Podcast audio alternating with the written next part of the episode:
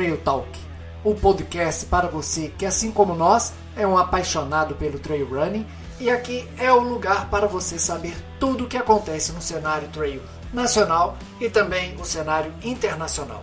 Teremos entrevistas, bate-papos, análise e tudo mais que envolva o nosso querido esporte. Então, bem-vindos a mais um episódio. Boa noite, pessoal. Valmir Lana por aqui, com mais uma conversa exclusiva com o João Andrade, CEO da 100.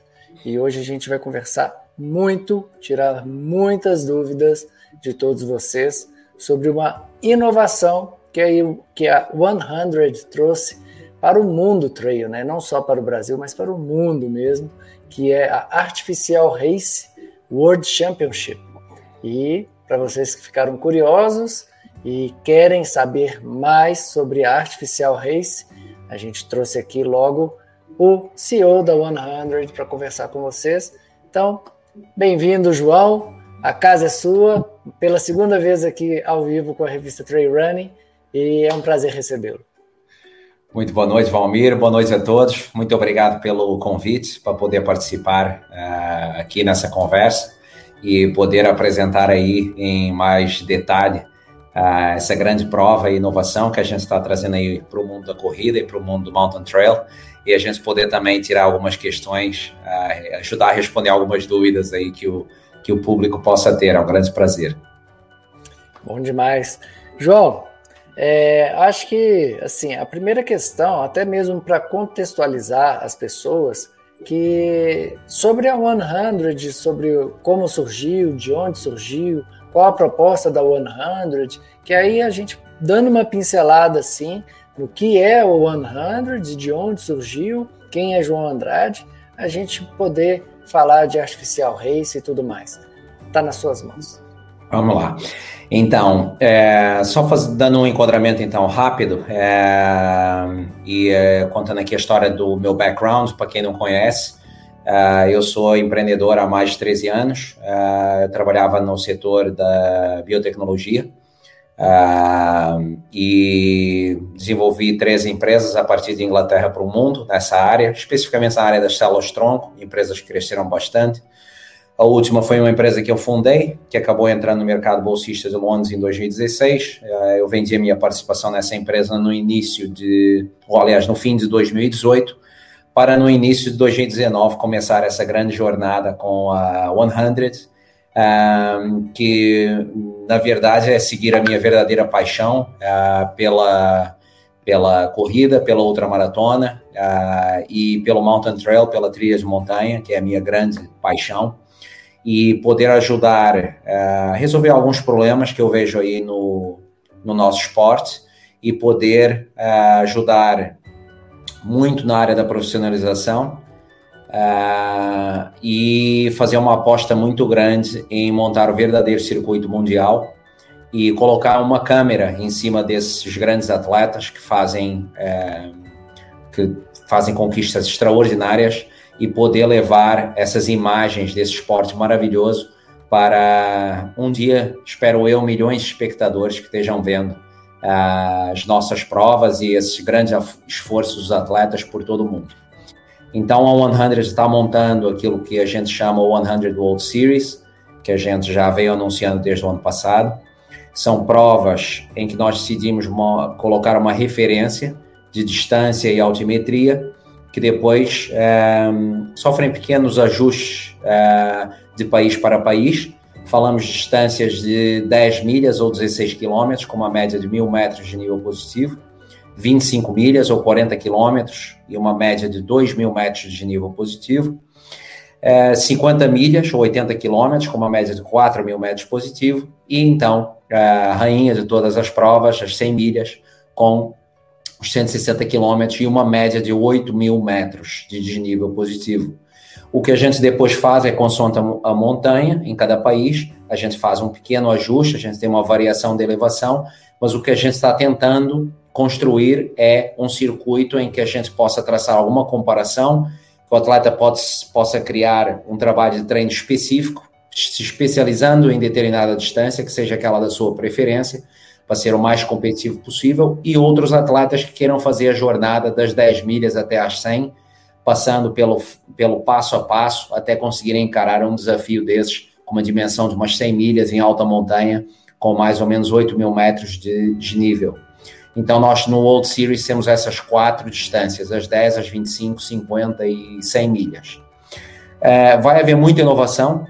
A nossa grande aposta é no broadcasting, no live streaming e GPS tracking, ou seja, tudo aquilo que ajude a levar a imagem é, do, do evento, a imagem da competição, para a casa de todas as pessoas que tenham interesse em ver esse esporte.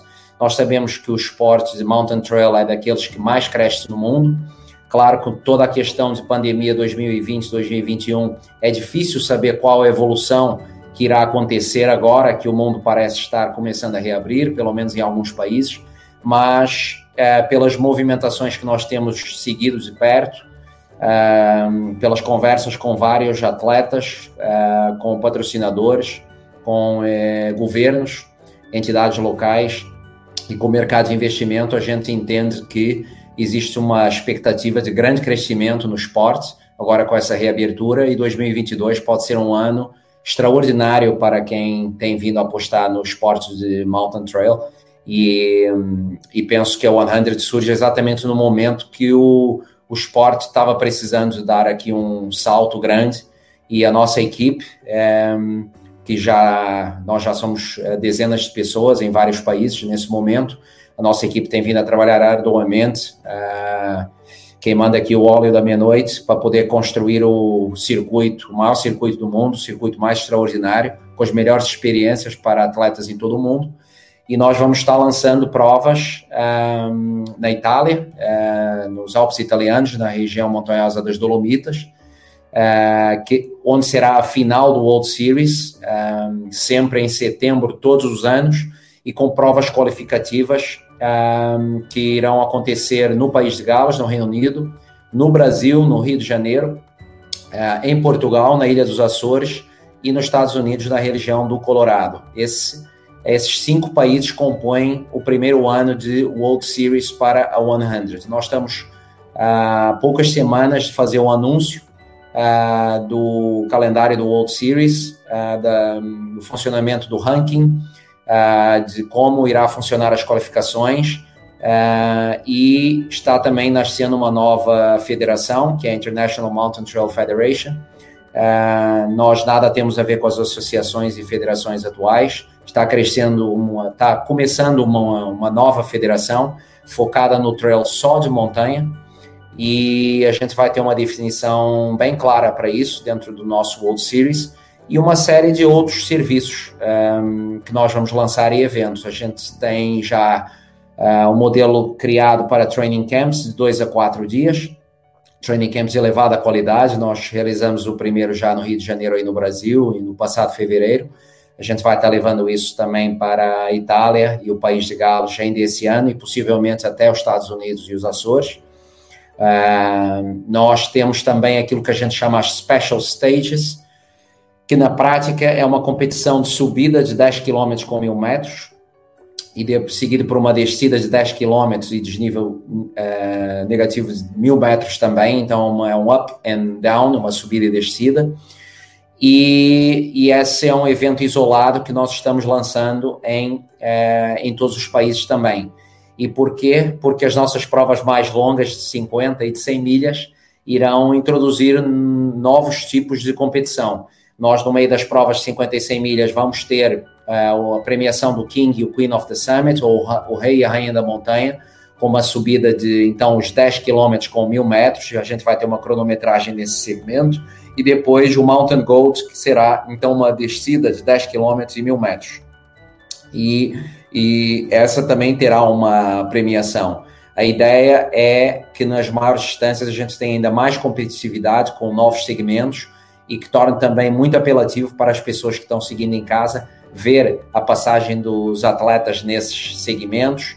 A gente vai criar um sistema de bonificação também para quem fizer essas subidas e descidas mais rápido para tornar a prova ainda mais competitiva. Para terminar, o ecossistema a gente quer trazer o máximo de pessoas para poder participar nesse esporte, mas para nós é muito importante a questão ambiental e de sustentabilidade. A gente está trabalhando num dossiê extenso uh, nesse tema. Aliás, uh, amanhã mesmo nós iremos anunciar uma, uma parceria com uma grande empresa mundial nessa área, uh, que faz parte então desse nosso programa, desse nosso dossiê. A gente quer trazer mais pessoas para a montanha, mas em muitos casos até deixar ela melhor do que nós a encontramos. Isso é uma faz parte da nossa missão.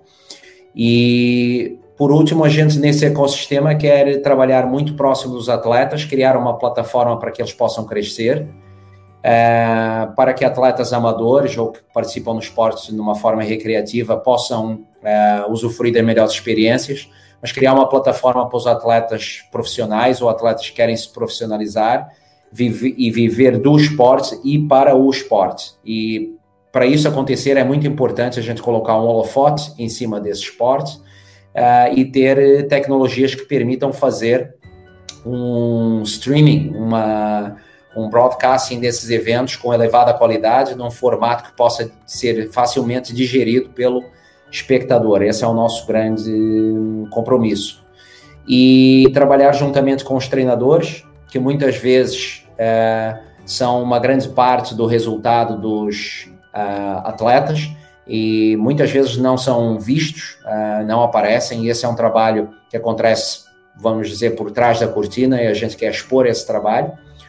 É, relação com os nutricionistas, um, a nutrição esportiva é muito importante, é, não só para ter uma boa performance, mas também para o atleta poder desfrutar melhor da prova e evitar complicações.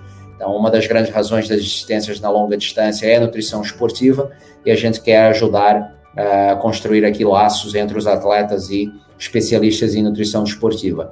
E por último, as equipes de apoio. A gente está criando uma plataforma de acesso fácil uh, de ligação entre treinadores e atletas, nutricionistas e atletas e equipes de apoio e atletas em todo o mundo para que um atleta que vai, por exemplo, dos Estados Unidos para o Brasil participar numa prova nossa possa encontrar uma equipe que lhe possa dar apoio no Brasil e até contratar essa equipe diretamente e nós facilitarmos o acesso e começar a criar novas fontes de receita para uh, o esporte, para os participantes, para as equipes de apoio e para todos. Então, esse é em sumário a história uh, por trás da, da 100, a nossa missão, mas é importante dizer que a gente tem aqui uma grande equipe, a empresa está sediada em Inglaterra, a gente tem, começou logo com direção financeira, com corpo administrativo, a gente tem uma administração em Inglaterra, a gente já tem fundos de investimento envolvidos na empresa, patrocinadores internacionais e uma grande equipe com centro operacional em Portugal e depois equipes especialistas em organização de provas e em ultramaratona e corridas de montanha em todo o mundo, no Brasil, no país de Gales, na Itália e já nos Estados Unidos e aqui, e aqui em Portugal também, uma equipe específica para a organização de eventos em Portugal. Muito bom, ótima explicação, fez uma explanação aí completa da 100. Então temos muito o que esperar, não só para o cenário brasileiro, é até bom pensar o tanto que a 100 tem para fazer e colocar o Brasil nessa cena é muito importante para a gente. Né? A gente vê que é, vocês vieram com, com o ideal é, de inovação dentro do, do, cenário trail e colocar o Brasil dentro disso para a gente é muito importante. Estava é, falando da, das provas que vão acontecer no mundo inteiro. Está aqui presente na nossa live o Rodrigo Isaac, que é um dos parceiros aí da 100 que estão como organizadores também aqui no Brasil da prova, né? Exatamente. É, a gente tem aí uma equipe no, no Brasil muito experiente, não é? Marcelino é, acabou de entrar aqui, ó. Isso, que é dire, o diretor de provas no Brasil, é o Cristiano Marcelino, uh, da Nito Sports, juntamente com a Nils, a sua esposa. E depois a gente tem aí o Chico Serra e o Rodrigo Isaac, uh, da Speed, já com muita gente conhece aí no Brasil. Então, eles formam a equipe é, 100 do Brasil, que tem construído aí esses eventos maravilhosos, como foi o Rio FKT o ano passado, o Rio Training Camp, e nos ajudando agora a levar essa prova artificial sobre a qual a gente vai falar hoje para corredores do Brasil e os eventos que vêm na frente, o World Series uh, Rio de Janeiro e o Special Stage Rio de Janeiro também, uh, que a gente está planeando para esse ano. Bom, então, quem quiser saber um pouco mais sobre cada movimento da 100, segue eles na, na, nas redes sociais e também no site 100.run. É isso mesmo? Isso mesmo. Ótimo. Então, João, vamos ao tema da nossa live, que é justamente a Artificial Race, que inclusive abriu inscrição no sábado, mas a gente está aqui hoje para explicar pra, melhor para quem quer participar, para quem quer entender melhor sobre o que é essa Artificial Race. A, pessoa, a, a gente já está um pouco acostumado nessa pandemia a falar de corrida virtual, mas corrida artificial é a mesma coisa? Não? o que, que se trata a Artificial Race World Championship? Então, vamos lá. É, em primeiro lugar, é, quando, uh, e é importante fazer esse enquadramento, quando a pandemia começou no final do primeiro trimestre, uh, do segundo mês até do ano passado, uh, de 2020, nós estávamos preparando o lançamento do World Series, uh, presencial, então das nossas provas internacionais. Um, e o que a gente decidiu, a gente não tinha lançado ainda, foi naquela, naquelas primeiras semanas uh, não fazer o lançamento, uh, havia muita incerteza sobre o que iria acontecer no mundo, a gente disse vamos aguentar um pouco e pensar qual é, não o nosso plano tático, mas sim a estratégia que a gente tinha traçado. A gente deu três passos atrás para ver como é que a gente vai fazer então a partir de agora. Então, para uma empresa nova que está se lançando no mercado, que está fazendo investimento, é, é, é, tão complicado, às vezes, como para uma empresa que já está estabelecida e já traz um lastro. No entanto, devo dizer que é uma verdade, a gente tinha mais liberdade estratégica porque a gente ainda estava implementando a marca. É mais difícil, por vezes, para organizadores já estabelecidos até saberem como gerir a repetição de provas, que às vezes já acontecem há 10, 20, 30 anos, e como irão gerir isso. No nosso caso, como a gente tinha alguma liberdade estratégica, a gente uh, começou buscando algumas uh, soluções para podermos fazer, então, a ativação de marca nos vários países onde a gente pretende atuar e, ao mesmo tempo, entendendo que é, haviam várias restrições sendo colocadas nos, nos, vários países onde a gente pretendia atuar e até noutros, é, que nós precisaríamos buscar alternativas para podermos organizar eventos. Então, nós começamos por fazer uma adaptação daquilo que seriam os eventos presenciais, e daí lançamos o Douro FKT, prova de 100 milhas no Douro, com atletas de elite. O Rio FKT, no Rio de Janeiro, com atletas de elite também, uma seleção uh, de, de 25 atletas. Então a gente teve que recorrer a uma, a uma escolha de um menor número de atletas para podermos organizar os eventos em, em segurança e correspondendo principalmente à, à legislação de cada país, no caso Portugal e do Brasil e a gente poder uh, testar as nossas tecnologias. E para isso a gente convidou os atletas a, a, participar e esses eventos foram gratuitos para os atletas. A gente teve apoio de patrocinadores e tudo mais, mas o principal era a gente conseguir trazer alguma alegria para os corredores, ativar a nossa marca e test, fazer alguns testes para aquilo que a gente iria fazer esse ano. Então foi um, um ano que acabou sendo de investimento para nós e não um ano já com alguma receita como a gente estava esperando. Então foi, foram algumas decisões uh, difíceis que a gente teve que tomar. Nesse segmento, a gente acabou também montando o Douro Special Stage, aqui em Portugal, também com atletas de elite, foi uh, um evento completamente inovador, tal subida de 10 km com mil metros, com abastecimento, os atletas podiam ficar até 30 minutos uh, nesse abastecimento e quando quisessem podiam escolher então a hora de saída e fazia-se uma cronometragem separada da subida e da descida de 10 km e 1.000 metros e havia um prémio uh, do acumulado da subida e da descida. E esse ano a gente teve o training camp no Rio de Janeiro também com um número mais reduzido de atletas para a gente poder então conseguir organizar o evento e corresponder às regras uh, aí no Brasil. O que, que acabou acontecendo? Paralelamente a isso, a gente foi trabalhando naquilo que seriam as, o circuito mundial, buscar é, investimento, buscar os parceiros locais em cada país, fazer incorporação de subsidiárias, montar toda a estrutura de percursos, é, salvamento em montanha, regulamentos, websites, a nossa própria plataforma de registros. A gente investiu em muita coisa durante esse período.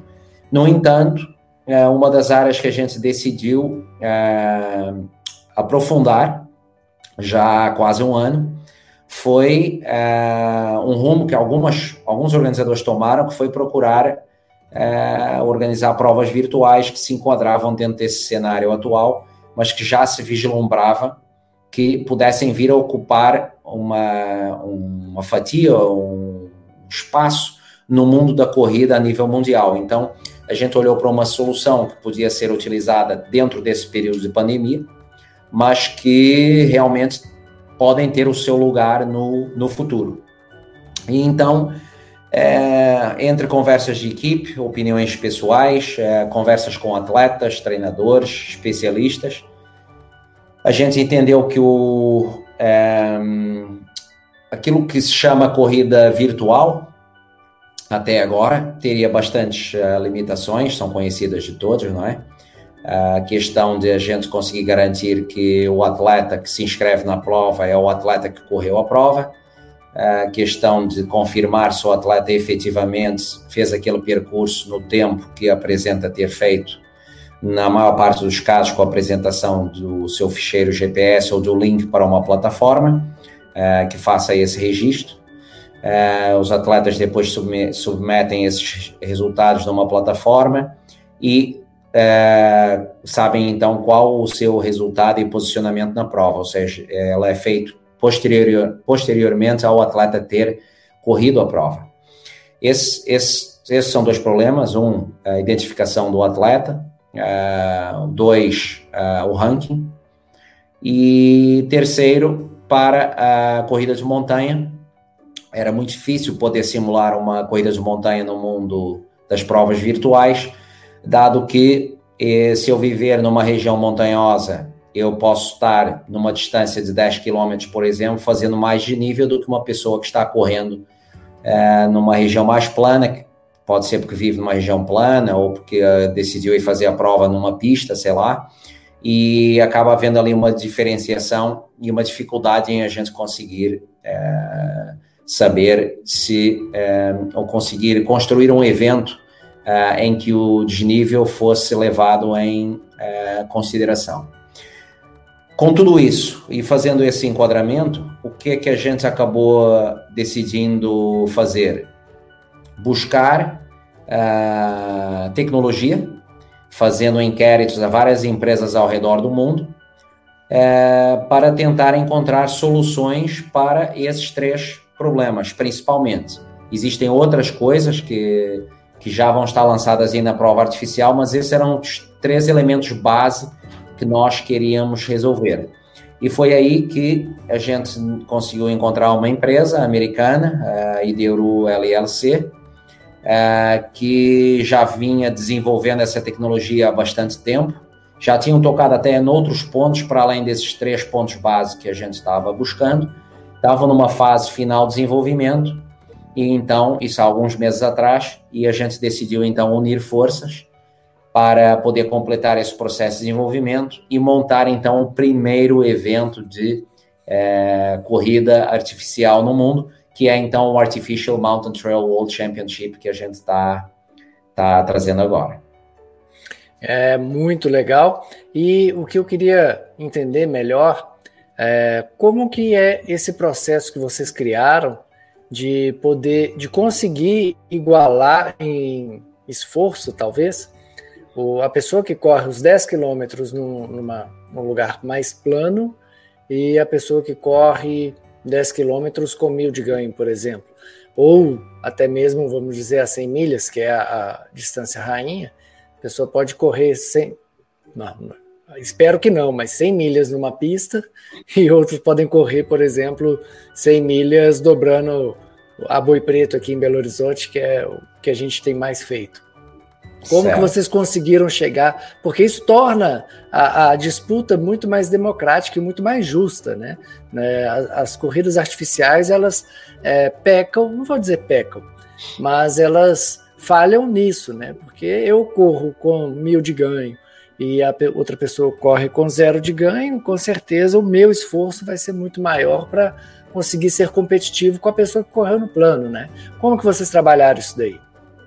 Então, é, a, em primeiro lugar, existe muita pesquisa científica já e muitos artigos científicos publicados sobre esse tema, sobre o cálculo do esforço e a energia que é necessário despender uh, para um atleta uh, percorrer uh, uma distância com ganho de elevação, em comparação com um atleta que está correndo num, num terreno plano, algo que se chama a fórmula energética, ou Energy Formula e ela foi desenhada e desenvolvida embaixo é, de, de, uma meta-análise é, sobre vários artigos científicos. Então, o que o aplicativo consegue fazer é, hoje e que os atletas vão ter a oportunidade de experimentar antes da prova e depois no dia da prova, e eu já vou explicar isso em mais detalhe, é, é o sistema vai fazendo um cálculo, então, com base, isso é pura física, com é, a energia que é necessária para um atleta percorrer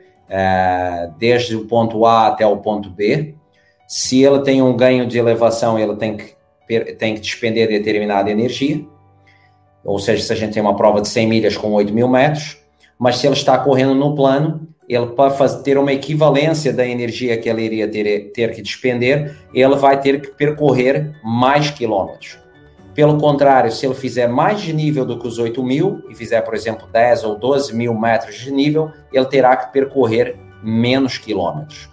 E o que o sistema é, vai fazer, é, que é uma fórmula direta, é ele vai fazer uma compensação desse ganho de elevação e ele vai mostrar ao atleta a distância artificial. Ou seja, quando o atleta está correndo, ele vai, ele pode olhar para o celular e ver qual a distância artificial que ele já percorreu. Ele pode estar correndo no plano, por exemplo, 10 quilômetros, mas se ele estiver simulando a corrida das Dolomitas, que de 100 milhas, por exemplo, que é uma subida logo muito grande, ele possivelmente na distância artificial só vai aparecer 7 ou 7 quilômetros e meio, por exemplo.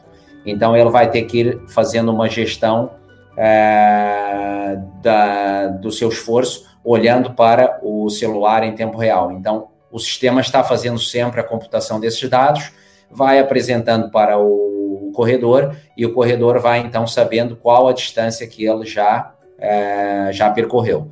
É, é apresentada também a distância real. Ok? Então, a distância real eu vou explicar um pouco como funciona. Imagina que você entra num túnel o celular, e por isso é que isso não é utilizado, é, a tecnologia do, por exemplo, do relógio GPS, é, o celular tem um smartphone que utilize as versões é, que estão, na, nas quais o aplicativo Videru está disponível, que é no iOS 12, 13 e 14, e no Android são as versões 9 e 10.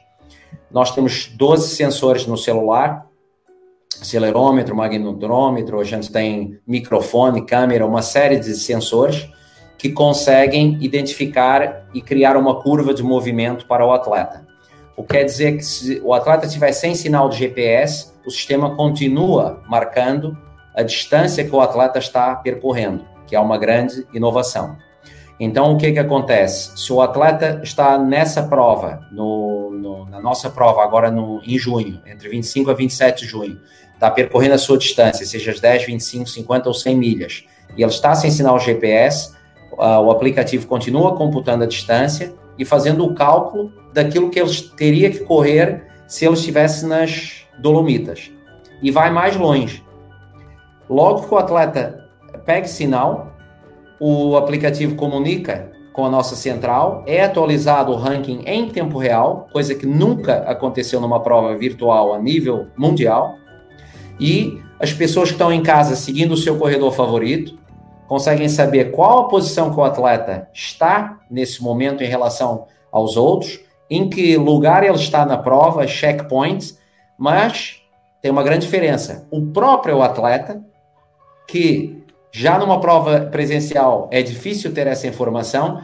Se ele pegar no celular e olhar para o celular, ele consegue saber qual a distância que ele está do atleta que vai na frente dele e do atleta que vai atrás dele. Do último momento que foi comunicado o sinal. Se todos estiverem no mundo perfeito com a internet, eles conseguem saber com grande precisão é, a distância mais ou menos uns estão dos outros, com uma pequena, pequena variação. Então, isso tudo vai trazer novos elementos aí de competitividade para todos. Isso aí vai ser uma loucura, porque o pessoal vai ficar acompanhando o tempo inteiro e vai. Nossa, muito legal.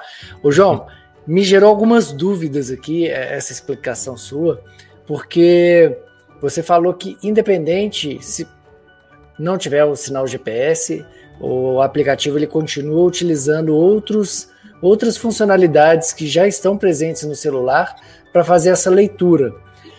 Na, é, o GPS funcionando é, e também esses sensores, eles não vão entrar em conflito? O que, que eu quero dizer? Por exemplo, é, tem sinal GPS e os sensores também estão captando. É, uma hora perde o sinal GPS, os sensores estão captando. E depois, na hora que o GPS volta, ele volta com uma informação diversa dos sensores. Como que isso vai acontecer? Qual que vai ser mais válido? Porque, por exemplo, é, o sensor pode ter captado que eu rodei 9 quilômetros. E depois, na hora que eu der o end na minha corrida, meu GPS vai falar assim: não, a minha distância real foram 12 quilômetros. Como que vai ser é, essa situação? E se acontecer, como que vai ser? Vocês vão lidar com isso? Então, imagina o seguinte: acaba sendo mais preciso qualquer sistema de GPS que você viu até agora. E por quê? Imagina que você entra num túnel e vai fazendo o túnel em S. Imagina uma situação radical em que o corredor, por alguma razão, fazia S. E você, numa linha GPS, uma atualização, por exemplo, a 30 segundos, você ia aparecer que o atleta fez uma linha reta, quando na verdade ele fez S. Os sensores de movimento do celular cruzam a informação com o sistema de GPS ok? Se ele não tem sinal GPS, ele está medindo com muito mais precisão do que o GPS que só mede a cada 30 segundos, a cada minuto, ou em casos como o Spot, a cada 5 minutos, por exemplo. Então, você acaba tendo uma precisão muito maior. Relembrando que por trás disso está um sistema poderoso de inteligência artificial, que já foi alimentado, tem já milhares de horas de alimentação por vários atletas que têm testado o aplicativo para ajudar no seu desenvolvimento. E quanto mais é alimentado, mais ele preciso irá ficar. Então, o que, é que eu quero dizer? O sistema de inteligência artificial está aprendendo cada vez mais a encontrar a, a, a fórmula mais correta. Nós hoje, quando comparamos, nós fazemos, por exemplo, um teste IDERU e fazemos o Garmin Connect, a gente faz Sunto, a gente faz Strava, é, é muito raro todos darem o mesmo valor. Existe sempre alguma variação, a gente sabe que todos os fabricantes têm mais ou menos uma média de 5%, outros aceitam até 10%, a gente está mais ou menos com variações de 2% a 3%, o que é extraordinário, mérito da equipe do IDERU. Por quê? Porque é a primeira vez que está cruzando o movimento. A gente não depende de saltos de sinal apenas. Então é mais fácil prever. Inicialmente, a questão do movimento tinha menos a ver com o cálculo da distância e mais a ver com a identificação do padrão do movimento do atleta. Para que o atleta, por exemplo, passar o celular para outro corredor e esse corredor começa correndo por ele, vamos imaginar, é, o sistema de inteligência artificial conseguir detectar que aquele padrão de movimento não é o padrão de movimento do corredor que se inscreveu na prova porque ela vai ter que passar por um protocolo para criar o seu a sua assinatura do movimento antes de iniciar a corrida, que é uma coisa que eu vou explicar aí um pouquinho na frente. Uhum. Mas isso quer dizer o quê? Ela foi criada para identificar a assinatura do movimento.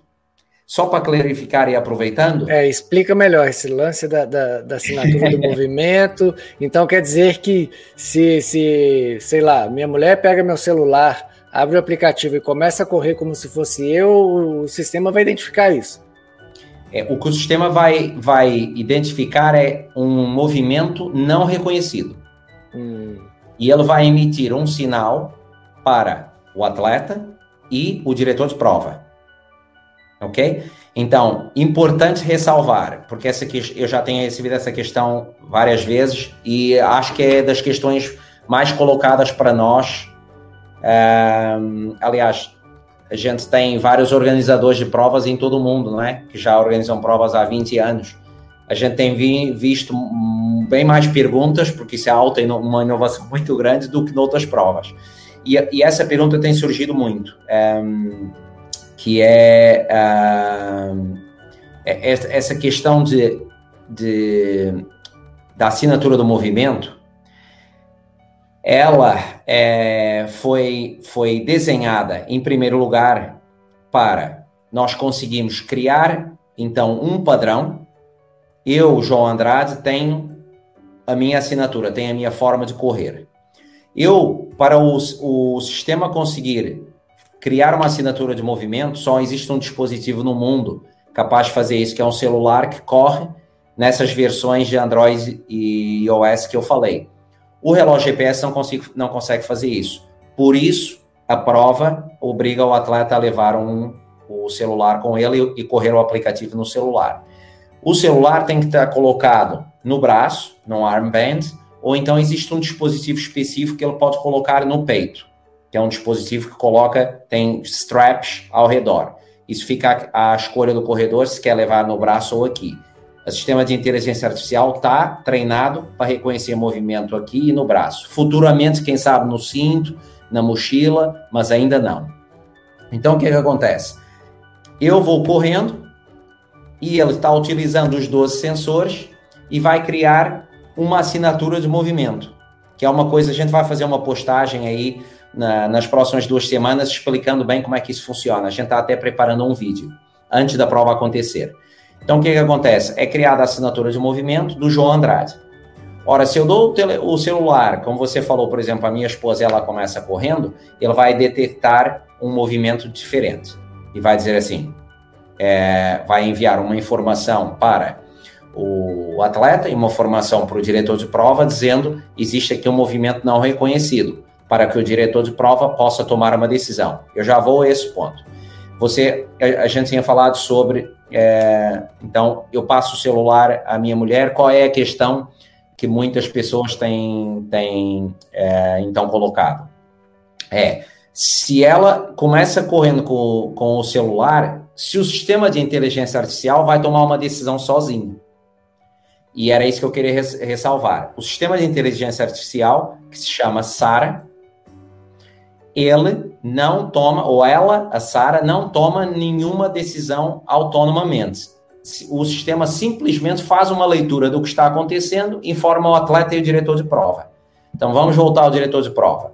O diretor de prova da corrida artificial é o nosso diretor de operações, é, o Tiago Aragão. Então o Tiago está sentado lá em frente ao computador com a nossa equipe monitorando todo o evento e recebe uma informação de que o corredor tal a gente está recebendo um movimento não reconhecido. Ora, se é um movimento de 10 ou 20 segundos, pode simplesmente querer dizer que o atleta tirou o celular do braço, está consultando a aplicação, volta a colocar no braço e continua a correr, que é uma coisa que o atleta pode fazer. Agora, se o atleta fica 2, 3, 4, 5, 10, 15 minutos numa situação de movimento não reconhecido, a gente consegue ver a onda do movimento. Se a onda do movimento é, é distintamente diferente da dele, a gente sabe que não é ela que está correndo, ou então, se é uma das que já estão identificadas de carro, bicicleta, moto, skate, patins, papelão, a gente testou de tudo. Isso aqui é gente brincadeira, mas é verdade. Foi testado e o sistema já é capaz de reconhecer até se é um skate ou são uns patins. Então, o sistema já consegue identificar isso. Se é uma moto, se é uma bicicleta, se é um carro, ela consegue identificar exatamente em que tipo de veículo o, o atleta está se fazendo locomover. Então, o diretor de prova depois toma uma decisão com base nessa informação. Isso tudo para dizer o quê? Que foi na construção da assinatura de movimento que se criou, então, essa nova tecnologia que permite cruzar os dados de GPS com é, os dados suplementares de é, do movimento do atleta e poder dar uma precisão maior à distância percorrida. É, então, essa tecnologia, ela, vamos dizer, ela é melhor do que a, a corrida presencial, né? Que na presencial a gente sabe, ninguém prova, ninguém consegue comprovar, mas as presenciais a gente sabe que rola aquela caroninha, já tivemos vários relatos e tudo Sim. mais. Então na, na, artificial não tem, não tem como, né? Se o movimento do carro, mesmo que, o, que ele coloque o carro para andar 10 por hora, o, a inteligência artificial vai ser capaz de detectar isso daí e trans, transmitir isso daí para o diretor de prova para que ele tome a decisão, deixando bem claro que o aplicativo ou a inteligência, inteligência artificial, como você disse, ela não toma decisões, ela meramente capta a informação e transmite essa informação para o diretor de prova. Isso mesmo. É, e Valmir, só aproveitando, que eu acho que é um excelente ponto esse que você comentou, a equipe do Ideru imagina que é, a parte de confirmação do, do atleta, é, essa parte de confirmar se é o atleta que está efetivamente correndo, como ele está se fazendo locomover, se tem alguma ajuda externa, é, como as provas, principalmente provas de 50 e 100 milhas, qualquer prova praticamente hoje obriga ao atleta a levar o celular por questões de contacto de emergência, é, que já que o atleta leva o celular, porque é obrigatório, eu vou dar um chute, eu não sei, porque eu não fiz esse estudo de todas as provas do mundo, acho que ninguém fez, mas eu vou dizer que maior, mais de 80% das, das, das provas com qualidade a nível mundial com alguma qualidade reconhecida, obrigam o atleta em longa distância a levar o celular por questões de emergência, não é para contato até.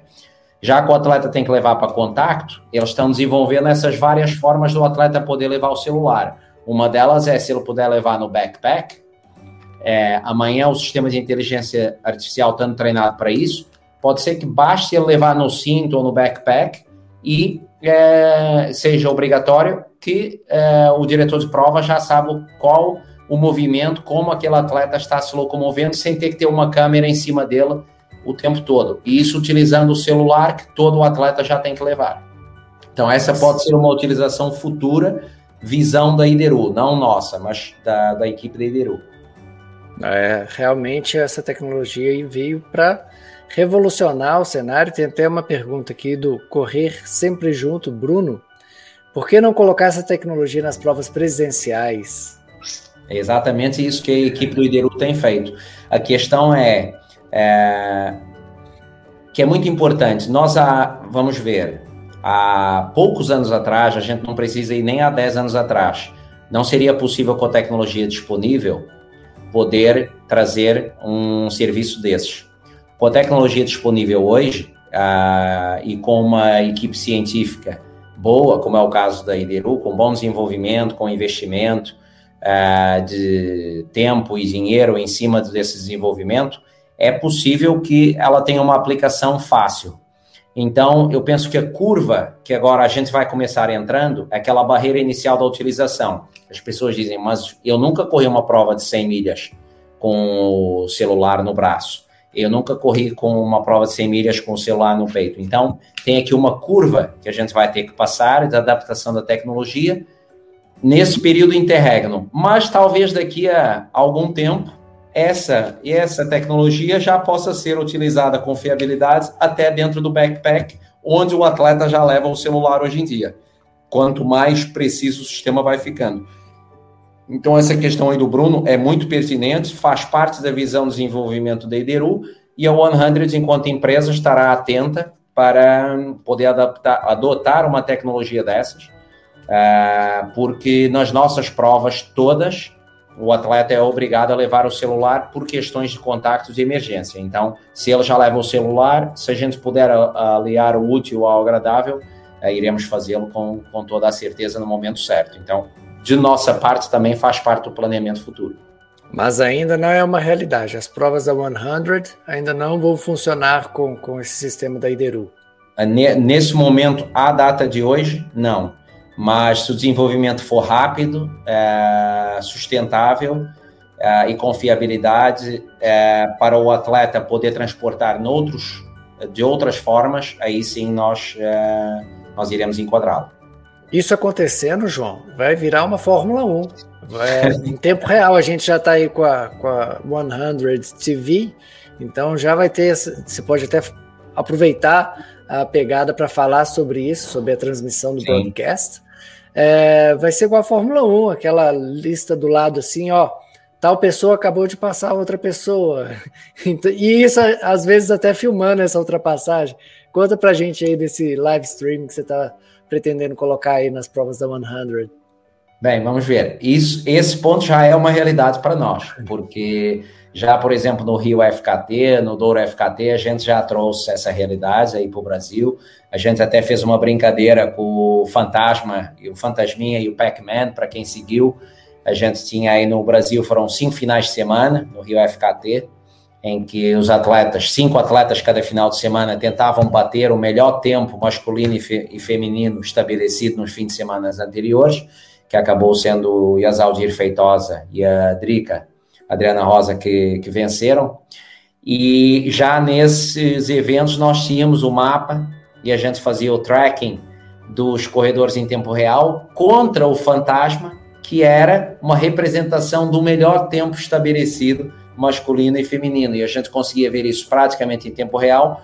O porquê que não era em tempo real? Porque nos locais onde o atleta não tem sinal é, de internet, ele não conseguia fazer, é, então, o envio de dados. A mesma coisa é nessa tecnologia do IDERU, ele pode estar captando os dados, mas a transmissão para a central não acontece em tempo real, existe sempre ali um, um delay. Então, isso já faz parte das provas que nós já lançamos e de tudo aquilo que irá compor aí o Special Stage e o, principalmente o World Series aí no Rio de Janeiro. Essa parte de GPS tracking, é, para mim, eu estou confortável em dizer que a gente tem uma tecnologia de alta resolução com a atualização mais rápida do mundo e com algumas funcionalidades que não tinham sido visto antes ainda nesse mundo de GPS live tracking. Então, a gente, a esse nível, está bem desenvolvido. No nível do live streaming, é, já esse evento irá ter é, algum live streaming.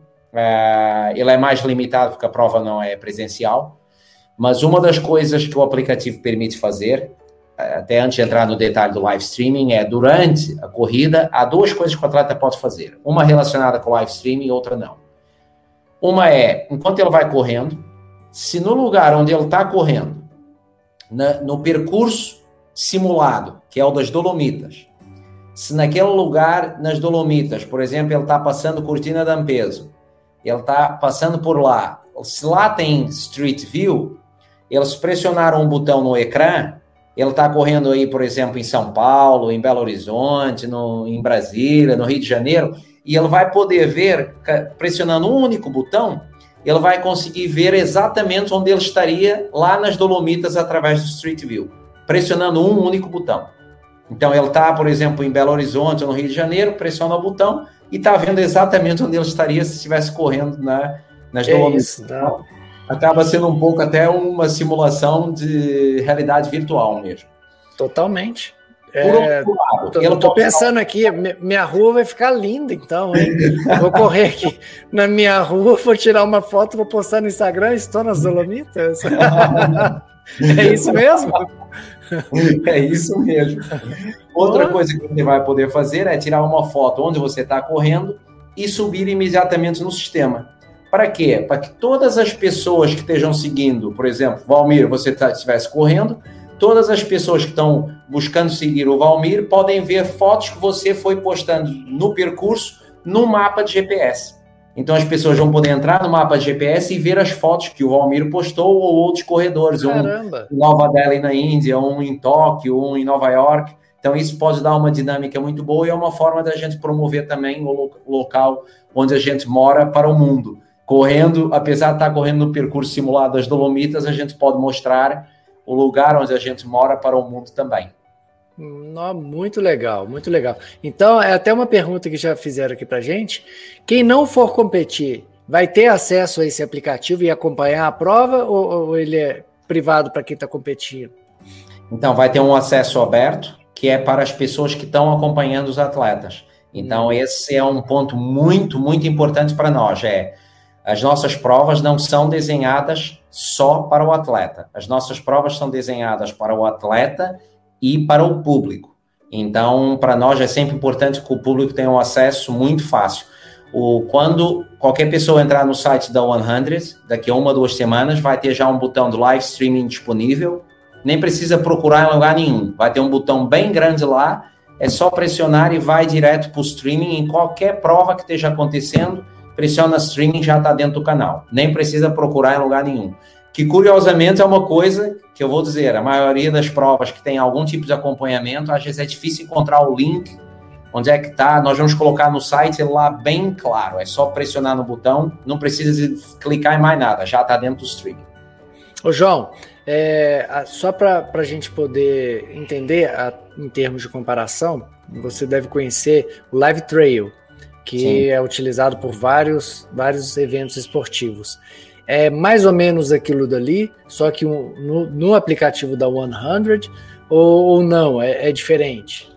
Então, nós, nós temos maior. É assim, vamos ver. No, na questão de IDERU, é, a experiência é um pouco diferente daquela do nosso GPS tracking nas provas presenciais, como a gente usou aí no, no Rio de Janeiro, por exemplo. Você, no caso do nosso GPS tracking, você tem alta resolução até praticamente 2 metros. E isso não acontece com outro sistema. Se você no Rio FKT fizesse muito zoom, você conseguiria ver a estrada toda uh, ocupando o espaço do seu ecrã e com atualizações a 30 segundos. Então, mais algumas funcionalidades, como essa de poder colocar a sombra, que fomos nós que lançamos isso. Depois o Live Trail mostrou isso depois, mas fomos nós que inovamos, e mais algumas coisas. No entanto, é, no caso do Ideru, tem outras soluções como essa do Street View, como a solução de subir as fotos, que é uma coisa que a gente também quer colocar no, no, no sistema é, de live tracking nas provas, mas que ainda não está desenvolvido nesse momento. Voltando ao live streaming, para dizer que nós vamos pedir a alguns atletas, vamos pedir a todos, mas a alguns atletas que nos vão enviando ou atletas, ou equipes de apoio, ou o público, ou quem for, poder nos enviar é, fotografias e vídeos, captação de imagem, para a gente poder então fazer um acompanhamento e mostrar o que está acontecendo em todo o mundo. Corredor na Índia, corredor na Itália, corredor no Reino Unido, no Brasil. E a gente vai ter comentadores, é, treinadores, nutricionistas, diretores de prova em todo o mundo comentando durante esse fim de semana, vendo as posições alargadas das 100 milhas, das 25, dos 5, dos 10, o final, tudo isso vai ter cobertura e depois a entrega de prêmios, que acontecerá na semana seguinte ao, ao evento, e terá uma live também para isso. Muito bom. Tem uma pergunta aqui do Carlos Eduardo. Essa nova tecnologia em uma prova presencial poderia funcionar igual ao GPE, GPX em offline? É, não é exatamente igual porque o celular consegue fazer a tal captação do movimento. Então, ela pode dar mais precisão do que é, o GPX, o GPS vai lendo com intervalos de tempo, enquanto uhum. aqui ele tem uma leitura mais contínua do movimento. Ele cruzando os dados, é, o sistema de inteligência artificial consegue dar uma, uma precisão maior. E só para dizer para quem está em casa vendo, pode haver gente que não saiba, os GPS não são 100% precisos. Eles têm aproximação, mas têm variações de 5% a 10% em relação ao real. Muitas vezes, e quanto maior a distância da prova, mais nós vemos isso na distância e no, e no desnível. Eu próprio já fiz provas de 135 milhas ou 217 quilômetros, que me deram para 260 e tal quilômetros, uh, e, e, com menos desnível ou mais do que aquilo que estava marcado, e, e, mais do que um dispositivo, que eu costumo levar dois relógios, marcas diferentes.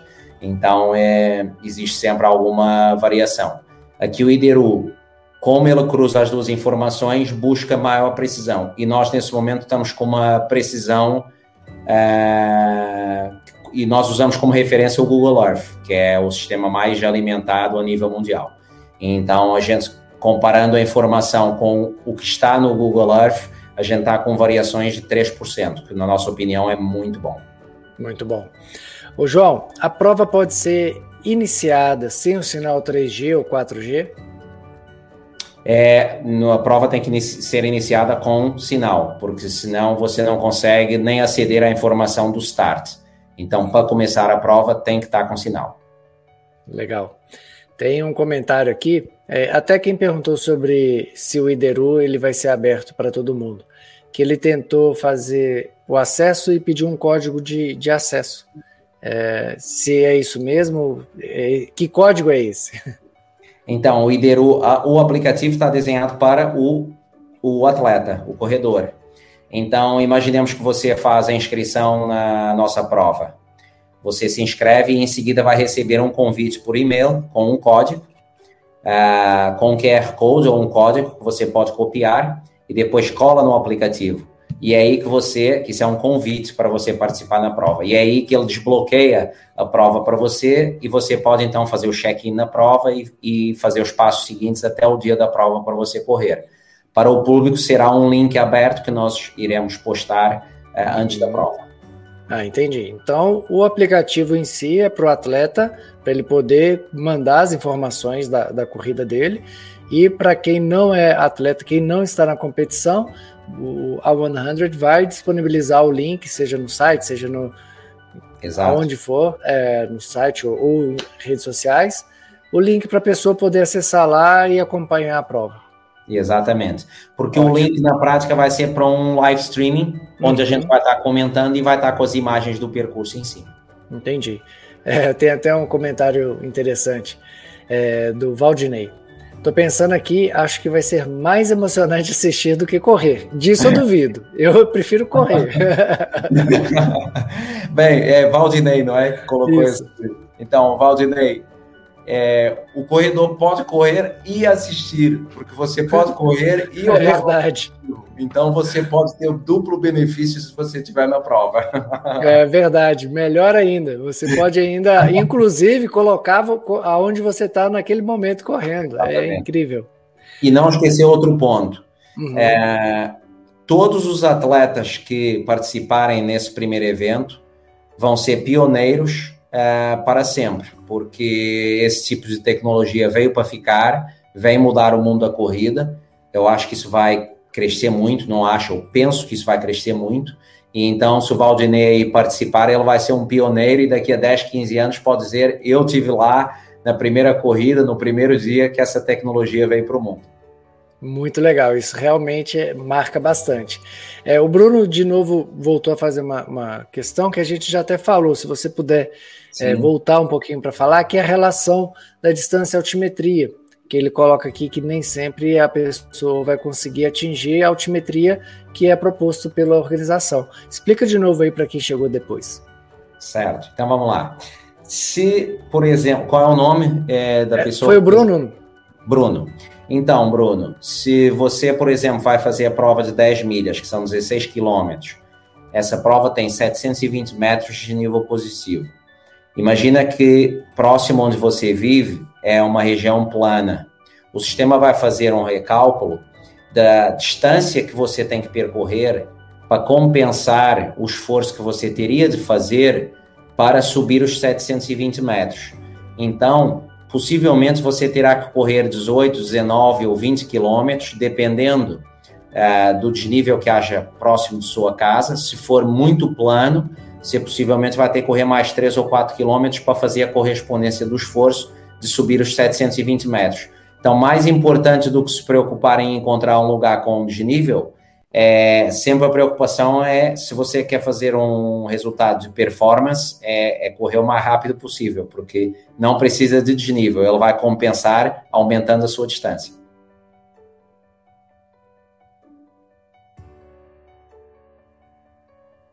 Desculpa, gente, é falha aqui. Muito boa explicação, espero que tenha satisfa é, satisfazido aí o Bruno. Ô, João, eu tenho uma questão aqui é, qual o público esperado para participar da Artificial Race? Então, é, é, muito difícil responder essa pergunta por duas razões. Uma, porque isso é um esforço internacional, uh, em primeiro lugar. Duas, porque a gente não está dando muito tempo para a promoção da prova. A gente está fazendo a prova no final de junho, a gente tem mais ou menos um mês e uma semana de promoção. E porque a gente quer se focar depois nas provas uh, presenciais em seguida. E então a gente acha que a adesão em 2022 será na casa de milhares e milhares de pessoas. Esse ano será uh, para, nós esperamos, uh, para um número significativo de participantes. Eu posso dizer já que no Brasil, dos atletas mais uh, conhecidos a nível de performance no Brasil, eu diria que a maioria deles estão confirmados para participar. Isso para quem está no Brasil, isso está sendo já anunciado. Se vocês procurarem aí, já está saindo muitos atletas dizendo que vão participar na prova. O mesmo acontecendo em Portugal, Reino Unido, Itália e outros corredores conhecidos a nível internacional. E a gente está saindo aí nas grandes revistas de cada país e revistas internacionais também. Então tem um esforço de promoção muito grande. Agora, o tempo hábil para as pessoas entenderem, se inscreverem e fazerem a prova e encaixar dentro dos calendários pode não permitir milhares e milhares de pessoas, como a gente gostaria, mas o nível de, o número de atletas de elite, vamos dizer, participando já deve rondar os 100 nesse momento, só para dar uma perspectiva. É, eu, a minha pergunta é justamente pelo seguinte ponto: existe premiação, né? Uhum. Então, quantas pessoas vão estar concorrendo a essa premiação? Isso daí é fundamental de saber. então, eu vou dar só uma dica aqui, é, que é o seguinte: existe muito corredor de ponta na prova de 10 milhas, até porque alguns têm provas de ultra endurance em julho e decidiram fazer as 10 milhas para enquadrar até no planeamento de treino e poderem esticar ali a corda, como se diz aqui em Portugal, não é? Ir com a mais máxima força. É, no entanto, há muito bons atletas é, inscritos já para as 100 milhas. Existem muito bons atletas para as 25 milhas, tanto homens como mulheres, mas nesse momento existem menos com inscrição nas 50 milhas. Então, quem estiver aí pensando, é, eu estou falando em quantidade, em relação às outras distâncias, distâncias de 50 milhas estão menos populadas nesse momento. Então, quem está pensando em premiação e chegar lá na frente, pode ser uma aposta, mas isso é a data de hoje. E a gente está vendo as inscrições subirem muito nos últimos quatro dias. Daqui a duas ou três semanas, pode ser até a distância mais populada. Eu só estou dando uma informação daquilo que a gente está vendo nesse momento. É, então fala pra gente quais são as premiações para aguçar aí a, a, as pernas das pessoas. Então, o que, que a gente tem? A gente tem uh, premiação para as quatro distâncias, as 10, as 25, as 50 e as 100 milhas. A gente está falando uma premiação total acima de, dos. Uh, o acumulado total acima dos 100 mil reais, que vão ser distribuídos em todas as distâncias. É um prêmio bem uh, considerável especialmente para uma prova uh, no mundo online, e por isso a gente está indo mesmo com força. Nas distâncias de 10 milhas e 25 milhas, nós vamos ter prémios iguais para homens e mulheres até o terceiro lugar. Então, premiação masculina e feminino até o terceiro lugar. E nas 50 e 100 milhas até o quinto lugar. Então, para dar uma referência, nós estamos falando na distância de 10 milhas. O primeiro lugar, homem ou mulher, o masculino e feminino são 150 libras. A gente deve estar falando mais ou menos de mil, é, penso eu. Vou fazer aqui um cálculo muito rápido, Valmir. Uhum.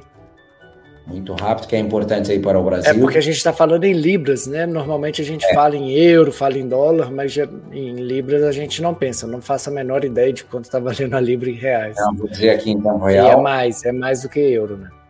É mais do que o euro e até está com uma diferença ainda maior agora. São R$ 1.129 ao momento agora é, para o primeiro prêmio das 10 milhas, masculino e feminino. É, depois é, são 85 libras é, para o segundo lugar e 45 libras para o terceiro lugar, ok? Então a gente tem mais ou menos aí metade e um terço dos 1.200 reais para o segundo e terceiro lugar. No caso das 25 milhas, nós temos é, 250 libras, que são 1.882 reais, então quase é. 2 mil reais de prêmio para o primeiro lugar, masculino e feminino. 135 libras, mais ou menos a metade, não é? Para mais ou menos uns 700 reais, 750 reais o segundo uhum. lugar. Uhum. Isso vai depender do câmbio na altura do pagamento, mas é mais ou menos isso. E o terceiro lugar são 75 libras. Uh, então, que no caso já dá aqui uma variação diferente, eu vou dizer que são 564 reais, ok? O terceiro prêmio para as 25 libras.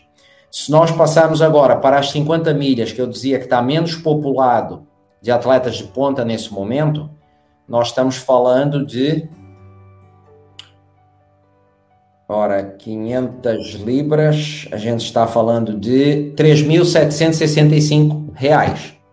Olha aí, pessoal, atenção, 50 milhas, está com poucas pessoas ainda na disputa, com quanto? Repete, 3.765 reais. Para o campeão. Para homem e para masculino e feminino. Ok? E depois tem prêmios de 275 uh, eh, libras, que é mais ou menos metade, 150, que é um pouco menos do que um terço, 80 e 45 libras no quinto lugar. Então tem várias premiações aí nas, nas 50 milhas. Cinco posições masculino, cinco posições feminino. Muito bom, muito bom. E a rainha? Agora, a rainha tem um prêmio muito, muito grande. prêmio muito bom. São R$ 7.500 para o vencedor das 100 milhas masculino, R$ 7.500 para o vencedor das 100 milhas feminino. É, seguido mais ou menos por é, 4 mil reais para o segundo lugar, é, masculino e feminino, baixando depois para é, mais ou menos é, metade para o terceiro lugar, o quarto lugar, mais ou menos um terço, e um terço, um sexto, e depois é, 90 reais. Ou seja, o prêmio mais baixo, que é o quinto lugar para homem, para masculino e feminino, isso está tudo no nosso site, para quem quiser confirmar, são no, o quinto lugar são 677 reais. Então varia de 7.500 reais até o quinto lugar de 677. É uma premiação bem robusta e ainda mais você não tendo que gastar nada com condução, gastar nada com, com, né? Você vai correr onde você quiser, mais próximo da sua casa. Se você quiser correr em volta do seu bairro aí mesmo, você pode correr. Então, só vai ter que correr mais, né? Porque existe o cálculo aí do IDERU, da, da inteligência artificial, para nivelar a sua corrida com a corrida dos outros atletas do mundo afora, não é isso mesmo, João? É isso mesmo. Mas não acaba por aí, Valmir. Tem mais vamos. nível de premiações. Nós temos três níveis de medalha. Hum. Então, nós vamos estar entregando aos finishers, a quem completar a prova, uma medalha de bronze, de prata ou de ouro, figurativa, hum. claro. Então, a medalha de bronze, por exemplo, eu vou dar aqui, no caso das, um, no caso das 100 milhas. Entre 35 a 54 horas, o atleta leva uma medalha de bronze. Entre as 25 e as 35 horas, leva uma medalha de prata. Uh, e abaixo das 25 horas, leva uma medalha de ouro. Então, vai ter aqui uma distinção em todas as distâncias entre é, a, a, medalha de bronze, de prata e de ouro. Também é para o caso o atleta que esse ano pegar a medalha de bronze possa voltar no próximo ano, que a gente quer repetir o campeonato do mundo todos os anos e possa buscar uma, uma nova medalha, medalha de prata e quem sabe a, a medalha de ouro, que obriga aqui a um grande esforço para conseguir completar 100 milhas com 8 mil metros abaixo de 25 horas. Nossa, muito, muito legal. João, tem mais alguma questão aí que a gente precisa de falar, que a gente ainda não falou? É, bem, é, eu talvez diria que como essa não é uma prova presencial, é, nós fazemos uma recomendação, não temos como obrigar isso em todo mundo, que o atleta confirme é, que tem as condições médicas necessárias para condições físicas, confirme com o seu médico para uh, uma prova dessa dimensão, como é o caso das de longa distância, mas para todas elas. Esse é um ponto importante que nós não temos como controlar isso, que a prova não é presencial e o mundo é muito grande assim como algum tipo de seguro, como é sempre recomendado por todas as eh, organizações, para o caso haver algum acidente. Então, isso é da responsabilidade do corredor. Certo. Ah, o Adriano fazendo uma pergunta aqui: tem premiação para os pangarés? Cara, eu vou responder essa. Depende do com pangaré você é. Às vezes, ser pangaré é só completar a prova. Então, complete a é. prova já é uma baita premiação. Aí o João acabou de falar aqui das medalhas de bronze, prata isso. e ouro, que aí você vai medir o, seu nível de pangaré. Não é isso, João? É, é isso mesmo. Essa premiação, a distinção aí pela, é pela medalha. É importante referir que a gente também tem lá no regulamento que e a gente está preparando o regulamento em português antes da prova, ok?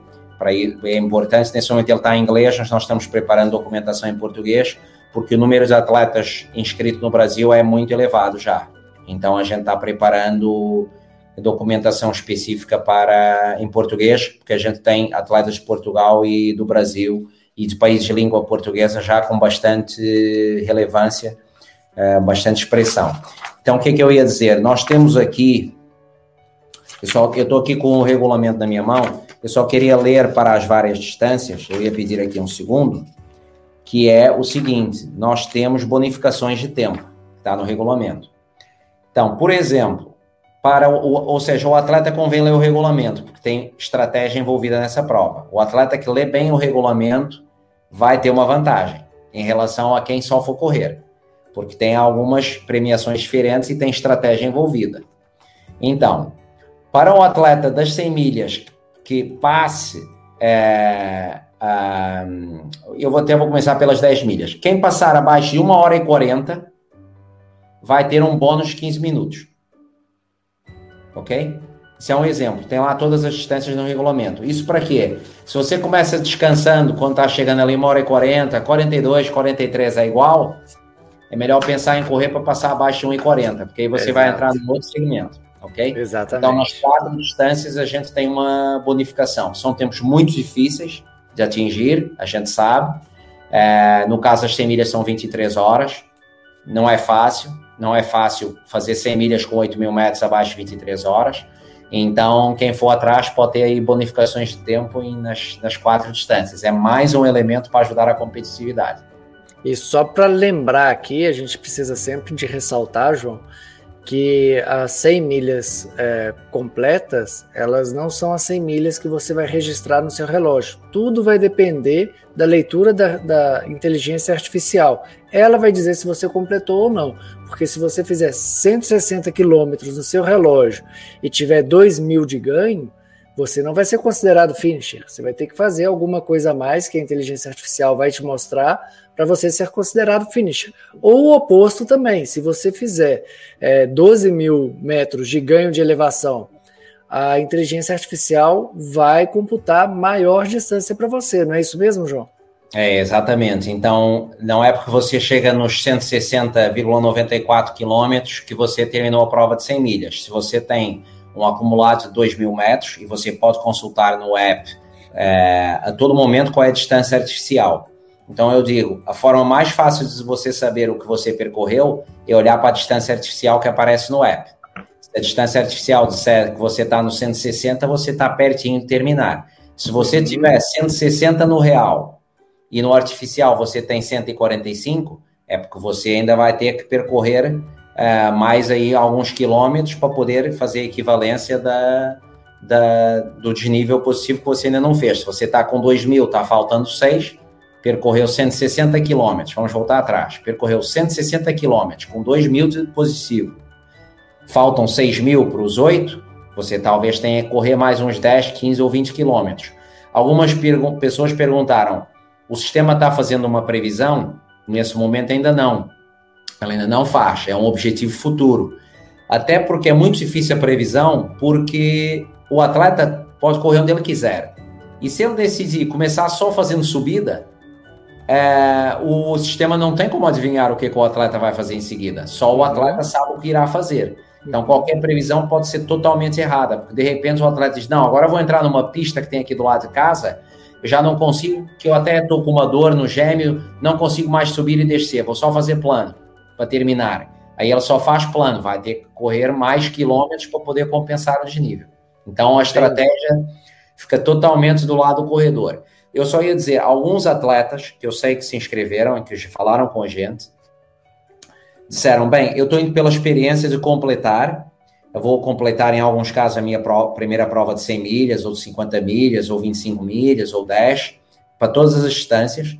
E estão dizendo, olha, eu como vou para completar, eu não estou indo para vencer, é, eu vou buscar uma experiência. Então, eu vou marcar aí com um amigo ou outro, a gente vai com carro de apoio, a gente vai para uma montanha tal, e a gente vai fazer as 50 milhas numa montanha mais ou menos parecida e tal, para a gente ter uma corrida em montanha. Então, isso não impede uma pessoa de ser criativa e de poder procurar é, de forma segura um ambiente que seja para ela mais adequado a ter a experiência que ela busca.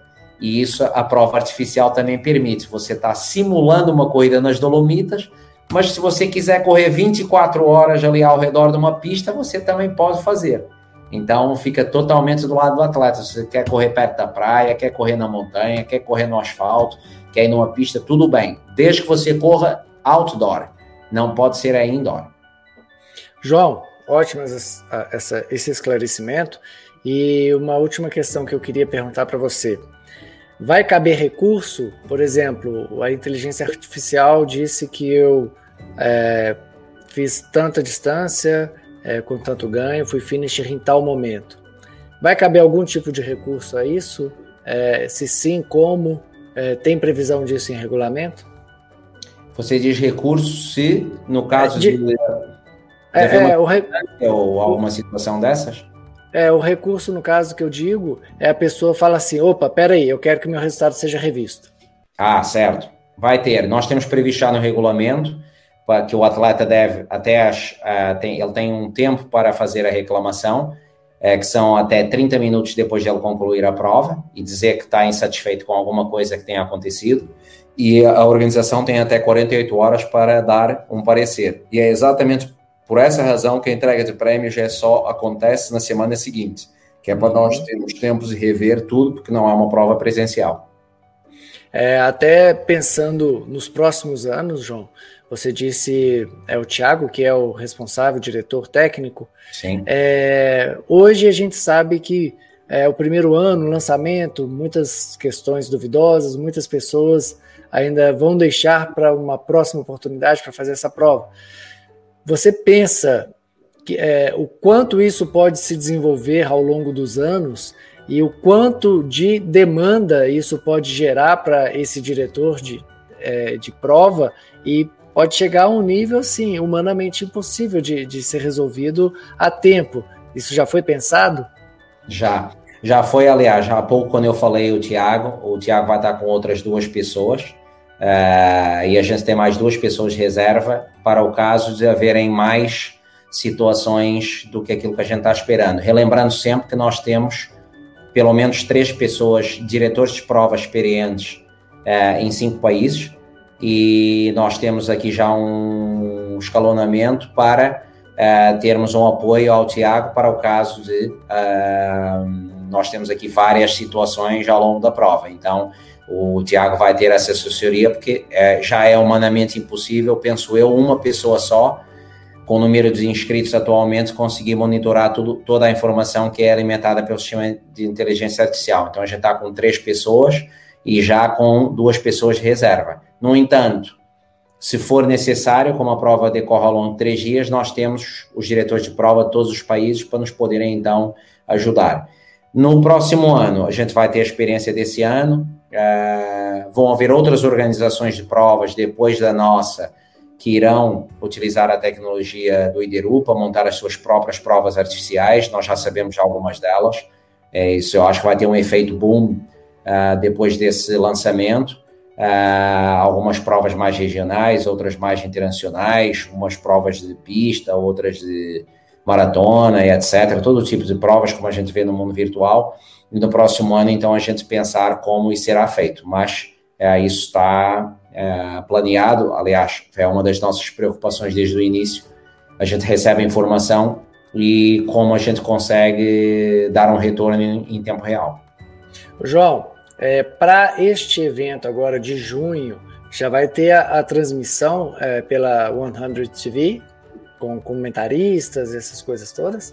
Sim, já vamos ter, uh, nessa edição a gente já vai ter, vai ser mais limitado do que tudo aquilo que a gente vai ver nas provas presenciais, porque aí nós vamos ter câmeras na partida, com gruas, com comentadores, com treinadores, atletas de elite, etc. Uh, e depois câmeras ao longo do percurso, bicicletas atrás dos atletas, corredores, câmeras sobrevoando em drone, de tudo e mais alguma coisa a gente vai ter na, nas provas do World Series. Aqui a gente vai depender maioritariamente de imagens que a gente vai receber uh, dos atletas, algumas que nós próprios vamos organizar e depois uma repartição de conteúdo com os comentadores e o sistema de GPS tracking. Então, tudo isso vai permitir a gente poder fazer uma transmissão bem bacana, as pessoas poderem acompanhar uh, provas de uma, de uma forma entusiástica e com informação relevante para o espectador. Ótimo. Acaba de entrar, de comentar aqui na live, o Hernani de Souza. É, este evento vai bombar, tô dentro. Ele já falou que vai fazer as 40, 25 ou 40 milhas, não sei ao certo qual que vai correr. Mas bem-vindo, Hernani. Bem-vindo, Vamos Hernani. acompanhar. É, João, quer falar mais alguma coisa da Artificial Race? Alguma coisa que a gente pode ter deixado de falar? Ou até mesmo da World Series? da, das provas que vão acontecer esse ano ainda? Bem, vamos ver. As pessoas pedem sempre inovação e progresso, não é? é existem países em que, existe, que temos poucas provas nesse momento, como é o caso do Brasil. A gente desenhou essa prova e a gente está trazendo em junho. A gente podia dar mais tempo e lançar essa prova mais tarde. A gente está trazendo em junho exatamente para tentar colmatar uma falta de provas em muitos países. E então, com essas quatro distâncias. Então, se a pessoa está procurando um estímulo de prova, é, uma inovação, um momento especial no, na história do mundo das corridas, é, não tem por que não participar. E, para além disso, a gente tentou posicionar é, o preço da prova mais abaixo do que aquilo que irá acontecer em anos futuros, porque, inclusivamente, a gente teve uma campanha de pré-registro com 40% de desconto, e a gente decidiu fazer 30% de desconto em relação ao preço standard, que será o preço que a gente verá, verá, por exemplo, no próximo ano, para democratizar ao máximo essa prova e mais gente poder participar num momento que a gente sabe que é, existem poucas provas, que as pessoas procuram um estímulo. Eu também sou atleta, para quem está vendo e não me conhece, eu também ando com sede de provas, a gente fica se desdobrando, tentar encontrar uma forma é um estímulo que a gente precisa. É, o treino é ótimo, mas é bom poder ter a oportunidade de participar em algo dessa magnitude e entrar numa comunidade de atletas de todo mundo, que depois aí nos Facebooks, Instagrams vai ter comentários, a gente tem a página do evento lá no Facebook, o pessoal vai trocar experiências, ideias, de repente você está falando com uma pessoa que está na Índia ou no Japão, então esse espírito de comunidade está aqui no, no Mountain Trail World Championship, e hum, as pessoas pediram uma solução, a gente tentou encontrar a melhor possível, e então acho que quem está procurando uma prova, um estímulo novo, ou até incorporar isso como parte do treino, é, é uma experiência que com certeza será memorável.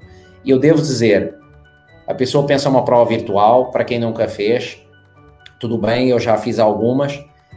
Uma coisa é certa, quando você dá start, muda tudo. Você até o dia você não entende, mas no dia que você tá lá com o tênis, você tá lá com o teu short, camiseta, tudo pronto, e você olha para o celular e faz start, garanto a vocês que vocês vão ter, vão ter a plena sensação de estar numa prova. E depois vão ficar olhando o seu avatar lá no mapa, como ele está progredindo, e as pessoas em casa vão estar torcendo por você. Então, isso daí acho que é a mensagem principal. Não confundam, isso é uma prova e o atleta vai ter que correr. ah, sem dúvida. E o melhor, você vai poder deixar a sua rua mais bonita, porque a hora que você tirar a foto, vai, atrás de você vai estar Dolomitas. É isso, isso daí. Adorei isso aí. ah, bom, João. É, se, aqui eu já fui matando as perguntas que a gente teve. A Cal deixou um abraço aqui mais cedo. Um Cal Nogueira, da, do FKT, da Caminhos do Imperador. Radical. E eu, para mim, ficou bem claro agora. Eu já tinha lido todas as informações é, no site, achei bem completo, mas nada melhor do que ter a pessoa, o idealizador disso, falando aqui para a gente, tirando as nossas dúvidas, conversando diretamente com a gente. E para mim foi muito esclarecedor, fiquei bem motivado. E de uma forma ou de outra eu vou estar envolvido nisso daí. Não sei se correndo, se comentando, ou só de espectador, mas pode contar comigo aí.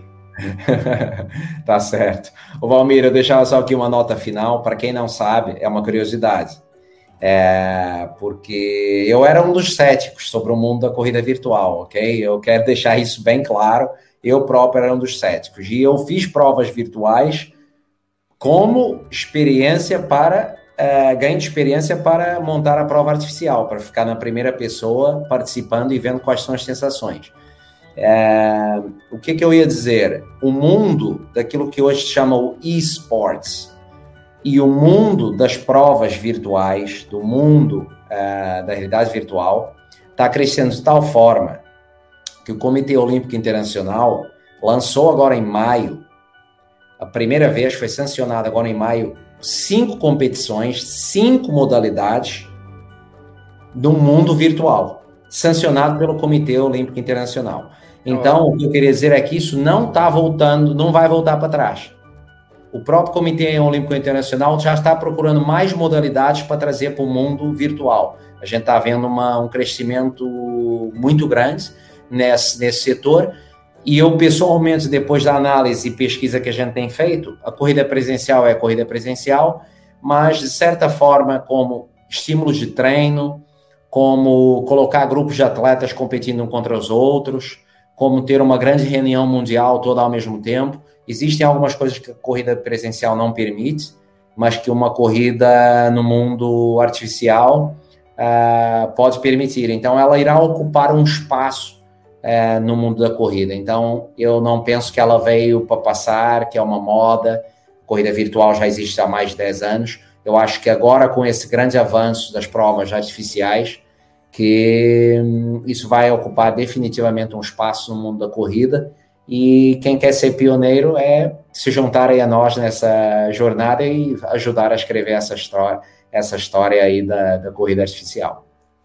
Bem legal, João. Eu queria só comentar o que você disse aí, que você participou da corrida virtual, mesmo sendo cético quanto a isso, é, mas precisava de ser 400 e tantos quilômetros, 16 dias, e precisava de ser com um pace de médio de 4,15? Bem, é, não precisava, mas não era a mesma coisa. Teve que ser um bom teste, digamos assim. Foi a Badwater, né?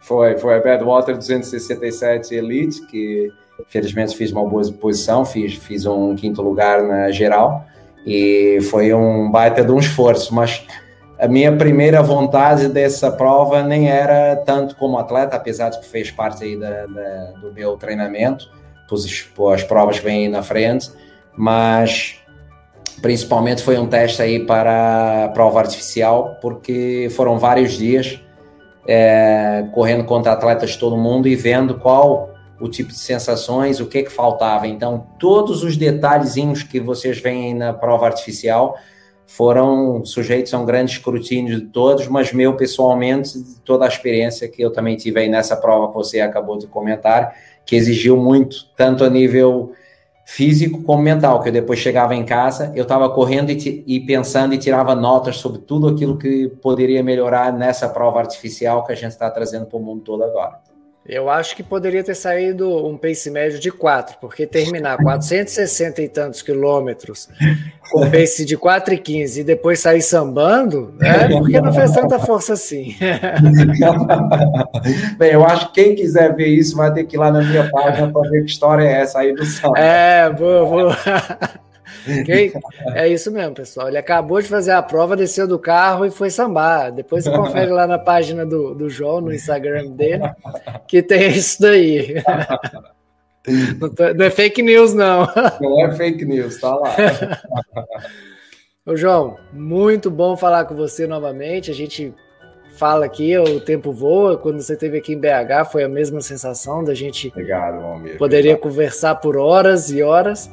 E esse, essa conversa nossa foi bem mais direcionada para a Artificial Race World Championship, que acontece no mês que vem.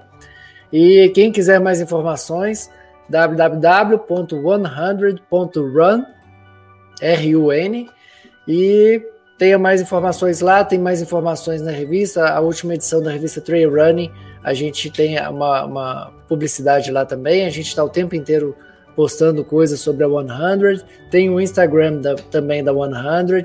Tem o do João Andrade. Ele é muito aberto. Pode mandar mensagem para ele. Tá vendo, João? Eu mesmo já falo. Pode mandar mensagem para o João que ele, mandar, ele responde. Pode mandar para mim também, porque eu estou sempre em contato com o João, com o Marcelino, com o Rodrigo Isaac também.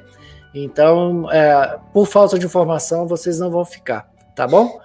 Agradecer novamente, João, pela sua presença, por disponibilizar seu tempo. Aí já passou da meia-noite uhum. e é isso. É um prazer muito grande. Muito obrigado, Valmir, a todos que estão aí em casa assistindo, todo mundo que tem colocado aí essas questões hoje. E realmente o Instagram está lá aberto, da 100 e o meu pode fazer perguntas diretamente, é um prazer. Se eu, na minha pessoal, não responder logo na hora, na primeira oportunidade, eu não deixo mensagens por responder. Então, pode perguntar lá. Muito bom. João, então é isso, pessoal. Agradeço muito a presença de vocês. Lembrando que esse episódio aqui ele vai ficar disponível aqui no YouTube e também vai ficar disponível em formato podcast. E aí você pode ouvir esse episódio enquanto você treina, em qualquer momento, no seu agregador predileto, tá bom? Então é isso, pessoal. Um grande abraço aí para vocês e a gente vai se vendo por aí. Até mais. Obrigado a todos.